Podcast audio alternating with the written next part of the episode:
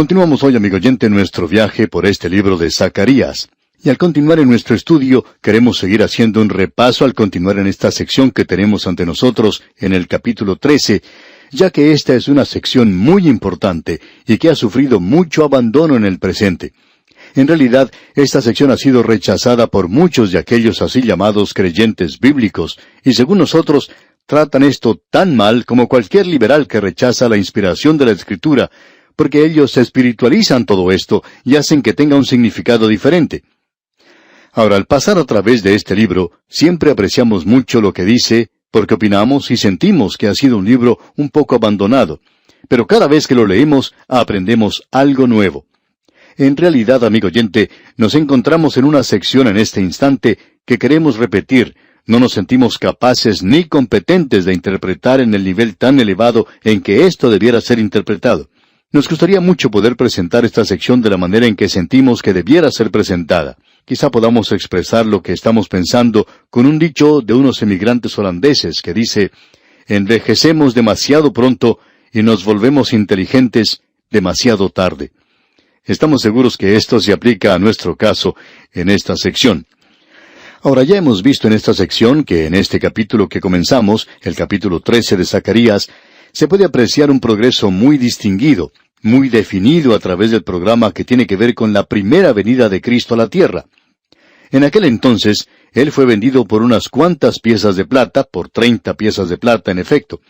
Y en esa época, Él entró a Jerusalén montado en un asno, y solo parte de la profecía de Zacarías fue cumplida en su primera venida, lo que indica que la otra parte será cumplida en la segunda venida pero él fue rechazado como el buen pastor que dio su vida por las ovejas. Y luego hay otro que vendrá. Él no ha venido aún, y no aparecerá sino hasta cuando la iglesia sea quitada de la tierra. Y luego ese pastor falso vendrá y guiará a la nación, así como también al mundo, al período de la gran tribulación. Y la única liberación que habrá entonces ocurrirá cuando Cristo venga a la tierra a establecer su reino y Él es el único que puede traer paz a esta tierra. Al llegar a este punto en particular del programa que se nos presenta, queremos hacer algunas declaraciones preliminares porque consideramos que esto es muy importante. Queremos tratar algo que ocurrió, algo que sucedió hace muchos años atrás, en un 2 o 3 de diciembre, un día jueves, cuando un gran avión partió de una base de la Fuerza Aérea en el estado de Maryland, en los Estados Unidos. Ese avión llevaba pintada la insignia del presidente de los Estados Unidos. En esa ocasión, el presidente comenzaba uno de los viajes más largos que cualquier presidente hubiera realizado. Él iba a visitar tres continentes y a mantener conferencias con una docena de gobernantes. Él iba a ser visto por millones de personas. Ahora, el objeto supremo de ese viaje en ese momento era el de la paz. Y el presidente norteamericano, Eisenhower, en ese momento, lo expresó diciendo que era un esfuerzo para obtener la paz con justicia. Ahora ese era un objetivo digno y loable. Y en 19 días, él viajó más de 35 mil kilómetros. Ahora, desde ese viaje ha habido otros presidentes que han viajado mucho más, y ellos han tratado de traer la paz a la tierra. La esperanza y las oraciones de mil millones de personas en esa ocasión en que el presidente Eisenhower hizo ese viaje estaban con él porque el mundo quiere la paz y el corazón humano quiere la paz sobre cualquier otra cosa. Lo interesante de todo esto que vemos aquí es que Él fue en esa época del año cuando nosotros celebramos el nacimiento de un niño de quien se dijo, Gloria a Dios en las alturas y en la tierra paz, buena voluntad para con los hombres. Ahora debemos confesar que en ese entonces, en el año 1959, hubo muchos que oraron sinceramente por eso, y sus buenos deseos fueron junto con ellos y una oración por buen éxito y buen viaje. Ahora estamos seguros que muchos de los que han escuchado este programa han aprendido a no hacerse ilusiones de grandeza, de que él o cualquier otro podría haber obtenido una paz permanente para la tierra. Y cuando se le escuchaba hablar en la televisión, uno podía darse cuenta que él en realidad no creía que podía hacer eso, que podría obtener esa paz. No creemos que tuviera esa clase de ideas grandiosas. Él era un hombre militar, se enfrentaba a la realidad, pero creemos que él esperaba poder aliviar un poco las tensiones y por lo menos postergar ese día malo. Y creemos que él pudo presentar claramente el propósito y la extensión de su nación y su intención, y tratar de aclarar cualquier mala interpretación que hubiera existido. Pero amigo oyente, después de haber pasado tantos años, esto aún es cierto, que un niño nació hace más de dos mil años, y Él es la única esperanza por una paz permanente. Él solamente puede y traerá paz a esta tierra. Él tiene en su poder a perpetuidad el título de príncipe de paz. Esta tierra no puede disfrutar de una satisfacción total sino hasta cuando Él venga. Y Él tiene el programa y un plan para traer y lograr una paz permanente. Él establecerá el reino de los cielos en la tierra. Ahora es Zacarías, juntamente con los demás profetas, por supuesto, pero es Zacarías quien nos presenta en gran detalle los bosquejos de este programa. Quizás sean breves, pero él tiene muchos detalles aquí. Y usted puede descubrir que Dios tiene un programa y un plan para traer ese reino. Y en este libro y en otras partes descubrimos algo del carácter de ese rey. Y vamos a ver eso al seguir nuestro estudio. Ya hemos visto que el reino tiene muchos aspectos físicos que siempre atraen y agradan al hombre. El desierto florecerá como una rosa, el cojo saltará, el ciego verá, y luego hay aquellos a quienes les gusta pensar en las calles de oro que habrá en la nueva Jerusalén.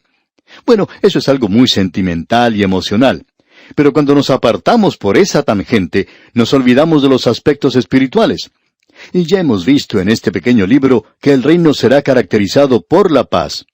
Usted sabe que él ya ha mencionado eso anteriormente, que el reino se caracterizará por la paz.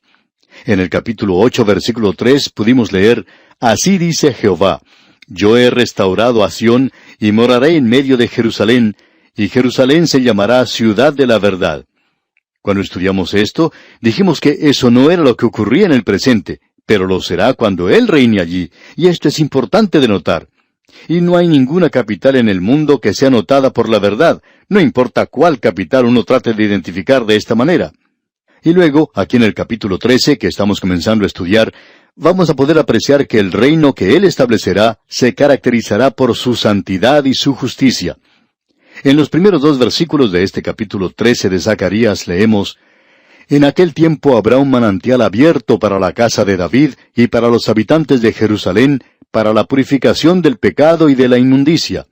Y en aquel día, dice Jehová de los ejércitos, quitaré de la tierra los nombres de las imágenes, y nunca más serán recordados, y también haré cortar de la tierra a los profetas y al espíritu de inmundicia. Con esto trataremos dentro de un instante. Pero usted puede notar que el reino se caracterizará por su santidad y su justicia. Y en el capítulo 14 de Zacarías, él nos dirá, En aquel día estará grabado sobre las campanillas de los caballos, Santidad a Jehová, y las ollas de la casa de Jehová serán como los tazones del altar. También será caracterizado por la liberación del temor. Eso lo veremos cuando nos corresponde estudiar el capítulo 14. Estos son los aspectos espirituales del reino, no los aspectos físicos. También vamos a ver que el gozo caracterizará ese reino. ¿Y qué cosa más maravillosa es esta?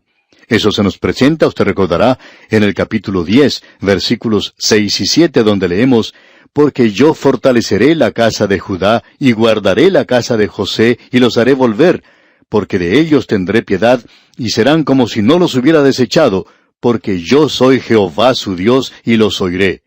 Y será Efraín como valiente y se alegrará su corazón como a causa del vino. Sus hijos también verán y se alegrarán, su corazón se gozará en Jehová.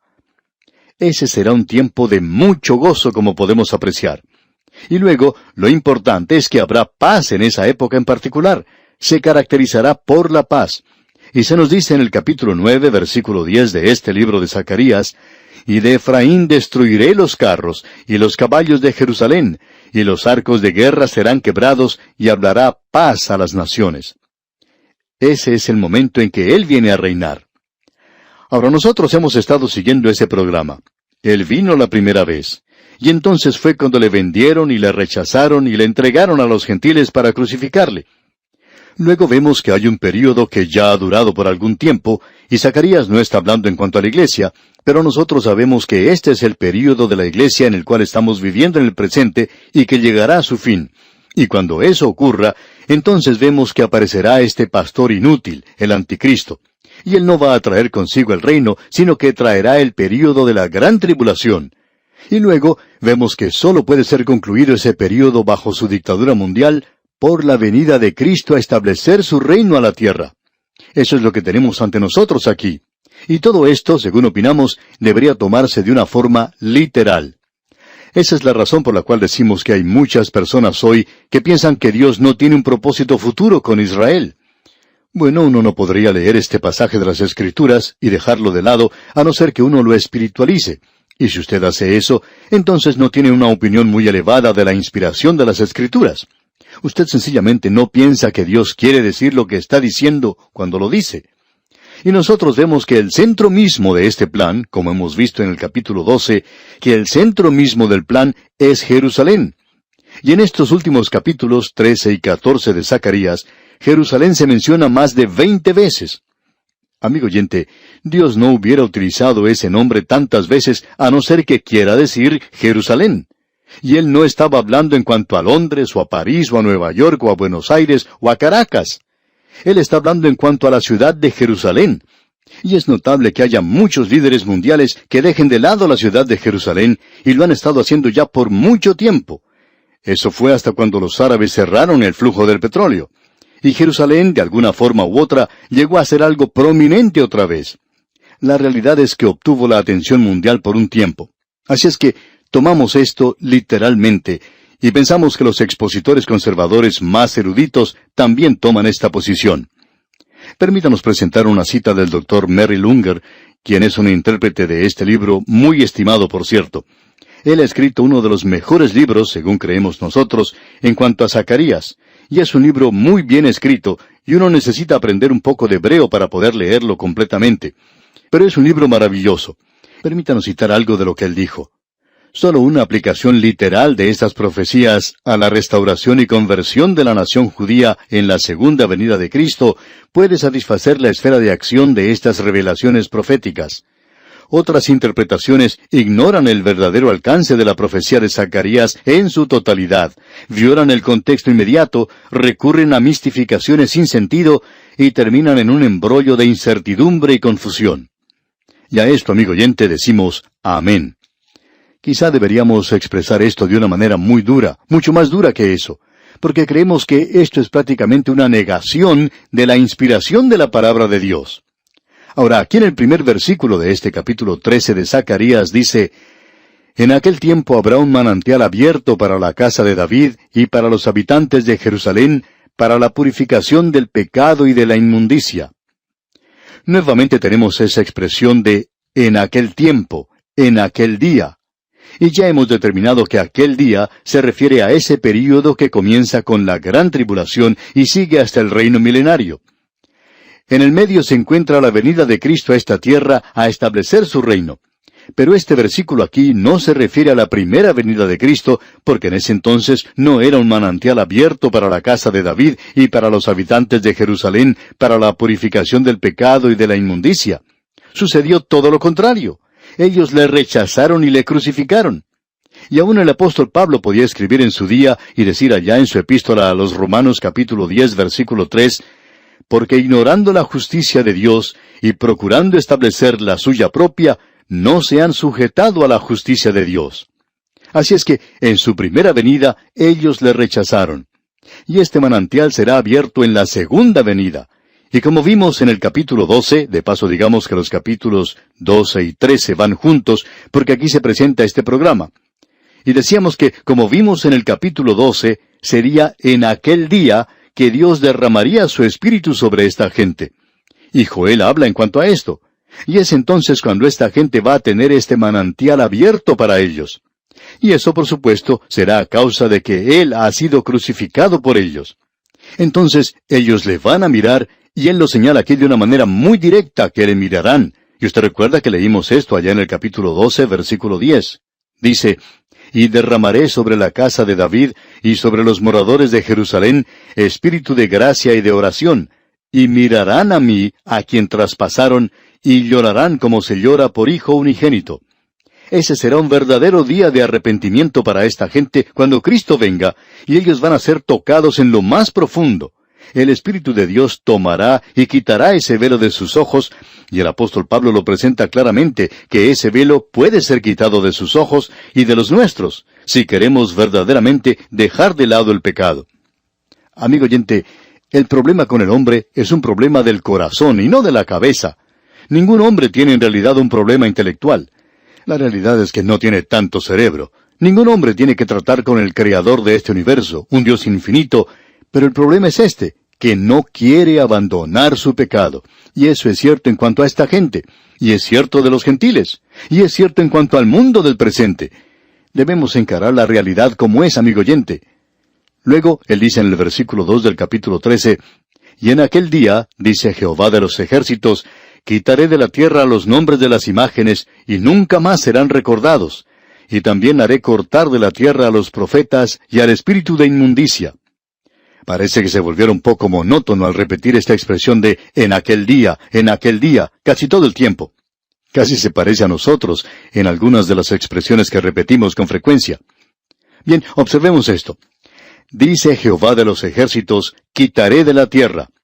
Cuando ellos regresaron de la cautividad babilónica, y se había llevado Babilonia el oro, y habían regresado y habían abandonado la idolatría como lo habían tratado anteriormente, todavía había esos pequeños terafines en los hogares que ellos adoraban y que estaban usando. Y tenían toda clase de fetiches y cosas por el estilo. Aún hoy las así llamadas personas civilizadas piensan que si se ponen ciertas cosas, que eso les protegerá del peligro. O si se ponen alrededor del cuello alguna otra cosa, que eso les protegerá del peligro, de esto, de aquello. Esa era pues la clase de idolatría que se había entregado esta gente. Y Dios dice aquí, quitaré de la tierra los nombres de las imágenes, y nunca más serán recordados, y también haré cortar de la tierra a los profetas y al espíritu de inmundicia. Esto tiene referencia, por supuesto, a la venida de Cristo. Y esto indica que los demonios van a ser quitados en esa ocasión. Usted y yo, amigo oyente, vivimos en un mundo donde los demonios están muy activos. Muy a menudo se nos demuestra eso. Parecería que estamos viendo en el presente mucha actividad al acercarnos al fin de la edad. Pero hablando honradamente, amigo oyente, pensamos que ha existido una manifestación de los demonios todo el tiempo, y ellos lo hacen de una manera muy sutil. La razón por la cual este pasaje de las Escrituras es tan importante es que este es el único pasaje que habla de los demonios que serán cortados o quitados de la tierra durante el milenio. En el libro de Apocalipsis se nos dice que los profetas y los falsos profetas y el anticristo, ese rey engañador y también el diablo van a ser quitados. Pero hablando honradamente, amigo oyente, nada se dice allí en cuanto a los demonios. Ahora, aquí los tenemos delante de nosotros, y dice la razón por la cual ellos serán cortados en aquella época en particular. Podemos ver lo que nos dice aquí el versículo 3. Y acontecerá que cuando alguno profetizare aún, le dirán su padre y su madre que lo engendraron, no vivirás porque has hablado mentira en el nombre de Jehová. Y su padre y su madre que lo engendraron le traspasarán cuando profetizare. Ahora esto parece un lenguaje duro, severo, pero ese será un día, amigo oyente, cuando los hombres van a poner a Dios primero. Ellos le traicionaron a Él la primera vez que vino, y va a ser traicionado hoy también. Pero en aquel día, ellos van a ser fieles a Él y le pondrán por encima de todo, aun cuando haya un hijo que profetice falsamente.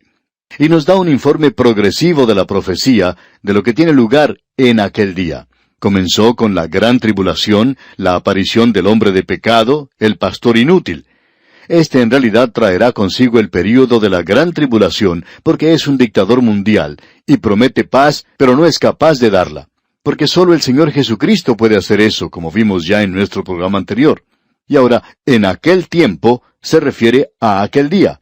Y estamos hablando aquí de la segunda venida de Cristo, cuando habrá un manantial abierto para la casa de David y para los habitantes de Jerusalén, para la purificación del pecado y de la inmundicia. Es decir, este es aquel que fue traspasado. En el capítulo 12, versículo 10 leímos, Y mirarán a mí a quien traspasaron. Él es aquel que murió. Y en la primera venida ellos le rechazaron, ellos no le esperaban. Esto fue algo muy cierto que ocurrió entonces. Luego, continuando en este capítulo 13, podemos ver que el versículo 2 comienza diciendo, y en aquel día.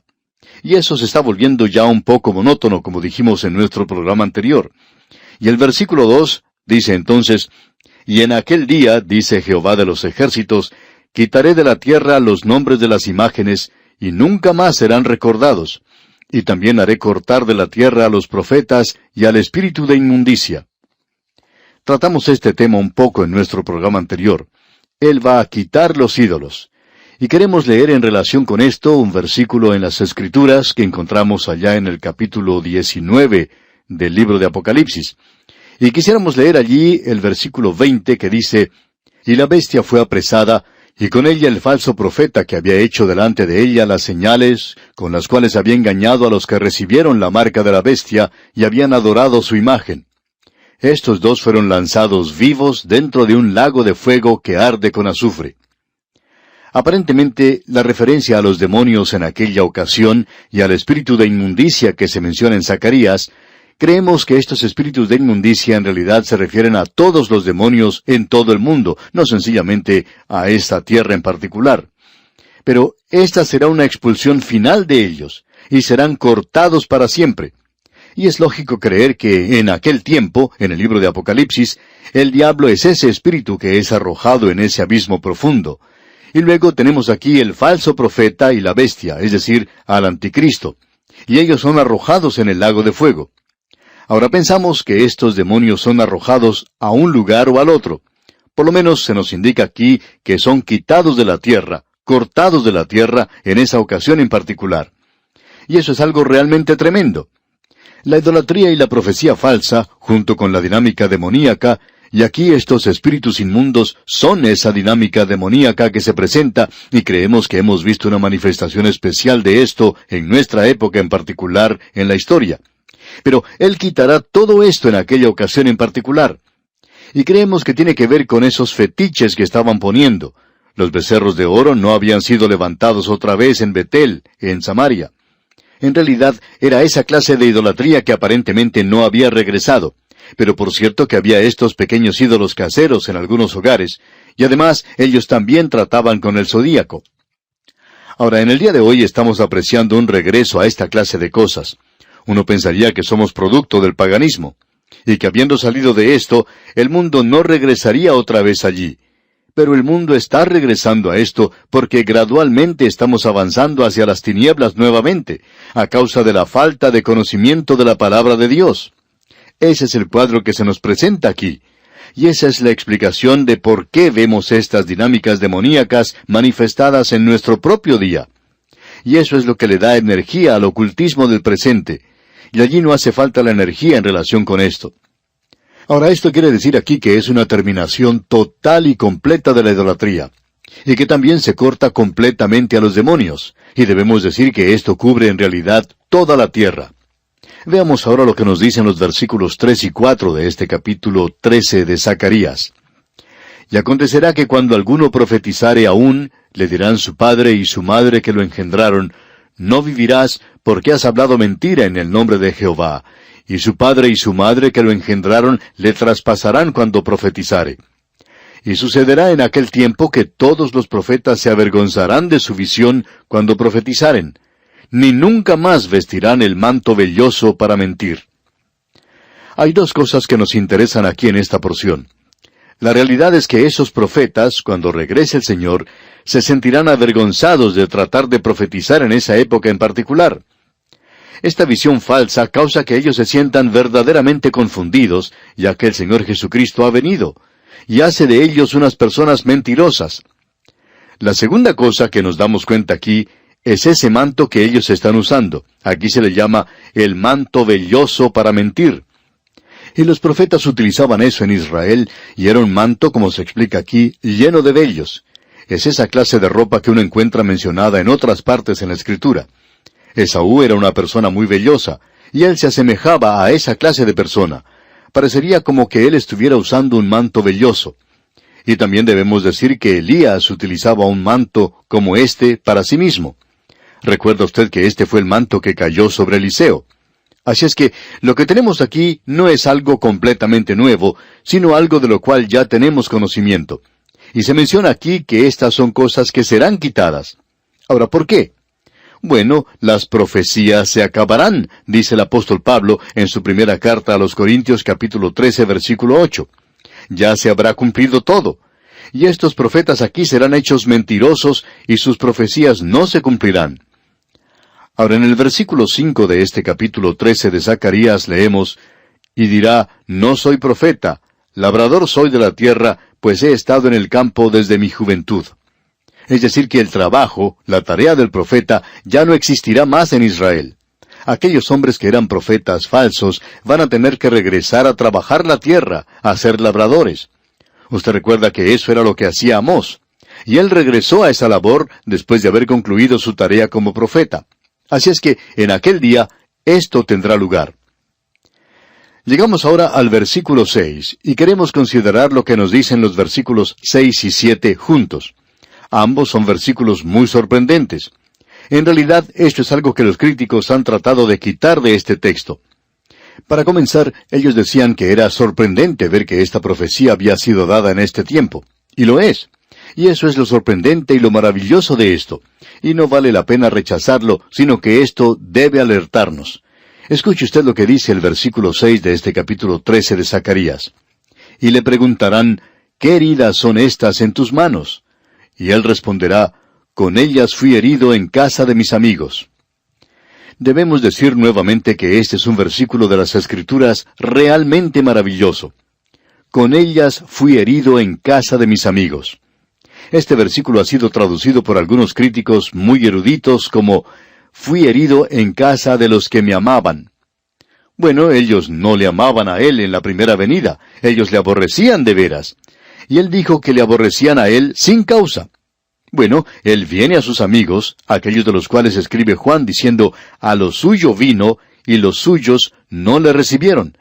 Mas a todos los que le recibieron, a los que creen en su nombre, les dio potestad de ser hechos hijos de Dios.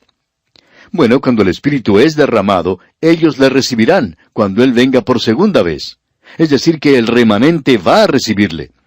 Y ellos se preguntarán, ¿qué heridas son estas en tus manos?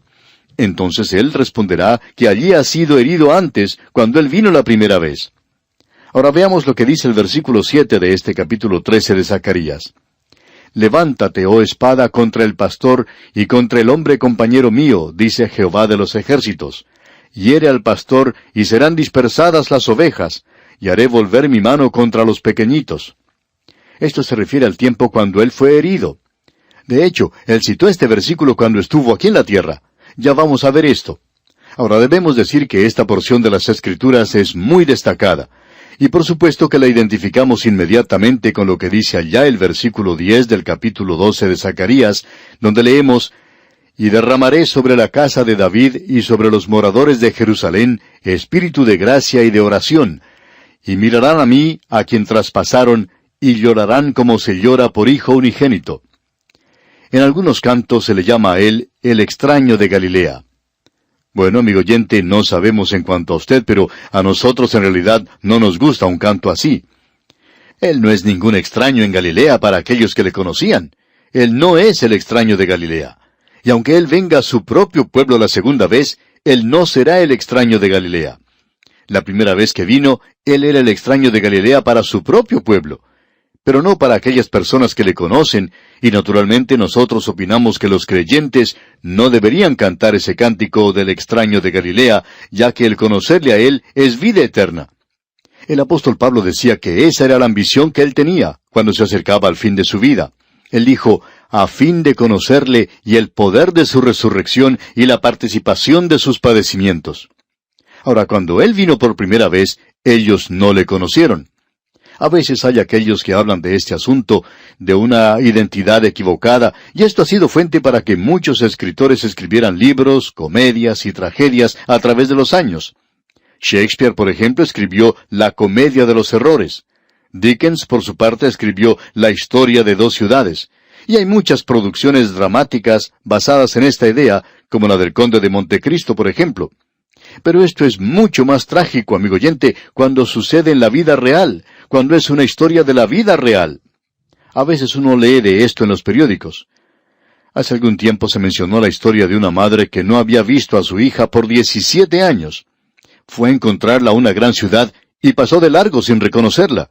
Pasó algún tiempo hasta que lograron encontrarse otra vez porque la madre ni siquiera había reconocido a su propia hija. También había una madre que no había visto a su hija desde que ésta era una niña. No la había conocido para nada y creemos que la tragedia más grande es expresada en solamente unas pocas palabras. A lo suyo vino, y los suyos no le recibieron. ¡Qué cuadro este que tenemos aquí, amigo oyente! Y usted recuerda que Juan el Bautista mencionó esto cuando dijo allá en el capítulo 1 del Evangelio según San Juan, versículo 26, Yo bautizo con agua, mas en medio de vosotros está uno a quien vosotros no conocéis. Y el Señor Jesucristo mismo dijo, Porque vosotros no conocéis el tiempo de vuestra visitación. ¡Qué declaración más tremenda es, amigo oyente!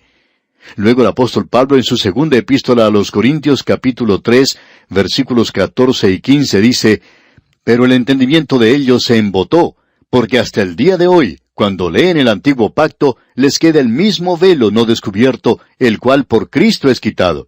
Y aún hasta el día de hoy, cuando se lea a Moisés, el velo está puesto sobre el corazón de ellos.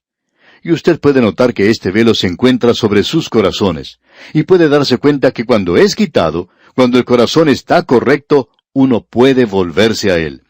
Él es extraño solamente para con aquellos que no le conocen como Salvador. De eso es por tanto de lo que nos está hablando aquí Zacarías. Así es que, en su primera venida, ellos no le conocieron, pero hubo redención, y esa es la palabra principal de su primera venida.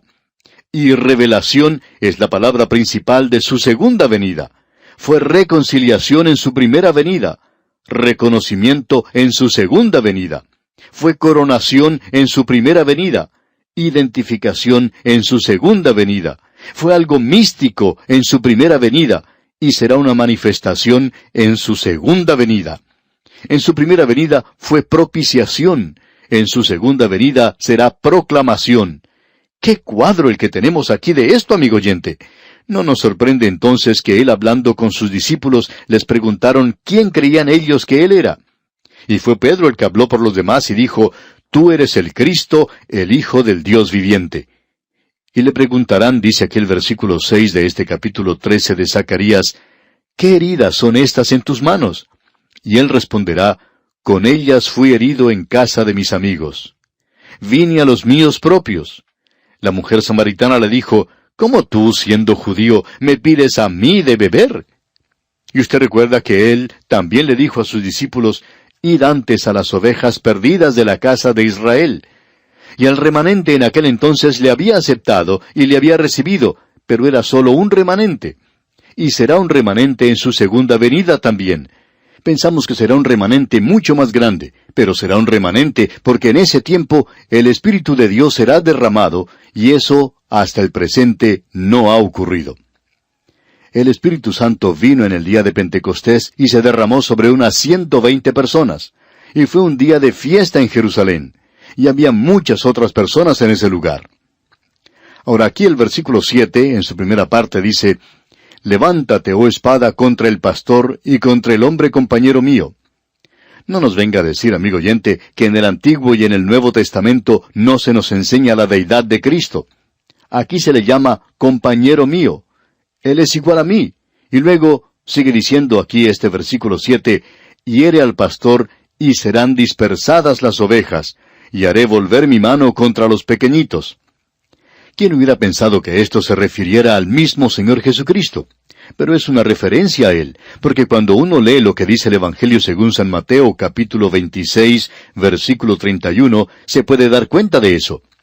Allí entonces encontramos que dice, Entonces Jesús les dijo, Todos vosotros os escandalizaréis de mí esta noche, porque escrito está, Heriré al pastor, y las ovejas del rebaño serán dispersadas. Él ha aplicado esto a sí mismo. Así es que el Señor Jesucristo está diciendo esto aquí. Y aquellos que niegan que Dios tiene un propósito futuro para Israel, pues debemos decirle que en esta serie de profecías tenemos aquello que se relaciona con la primera y con la segunda venida de Cristo. ¿Y acaso el Señor Jesucristo mintió? Él está diciendo aquí que Zacarías estaba refiriéndose a él cuando dijo, heriré al pastor y las ovejas del rebaño serán dispersadas. Y cuando él venga la segunda vez, ellos dirán, ¿qué heridas son estas en tus manos? Y él responderá, con ellas fui herido en casa de mis amigos. Y luego la profecía continúa porque ellos le van a conocer. Y él dice en el capítulo 12 que ese será el gran día de arrepentimiento. Y ahora en el versículo 8 del capítulo 13 de Zacarías leemos, Y acontecerá en toda la tierra, dice Jehová, que las dos terceras partes serán cortadas en ella y se perderán, mas la tercera quedará en ella. Creemos que esto es en referencia al remanente. La tercera quedará en ella. Y luego el versículo nueve dice, Y meteré en el fuego a la tercera parte, y los fundiré como se funde la plata, y los probaré como se prueba el oro. Él invocará mi nombre, y yo le oiré, y diré, Pueblo mío, y él dirá, Jehová es mi Dios. ¿No le parece esta una declaración maravillosa, amigo oyente? Esa es la razón por la cual esos ciento cuarenta y cuatro mil son sellados en el momento de la gran tribulación. Estos son aquellos que tomarán una posición entonces. Estos son aquellos que van a ser fieles a Él.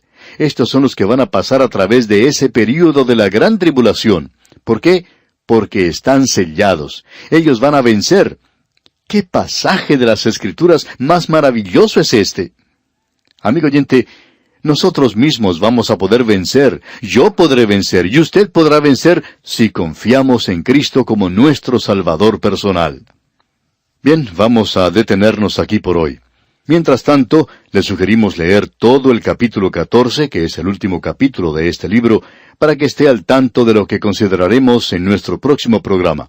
Es nuestra oración que Dios le bendiga abundantemente.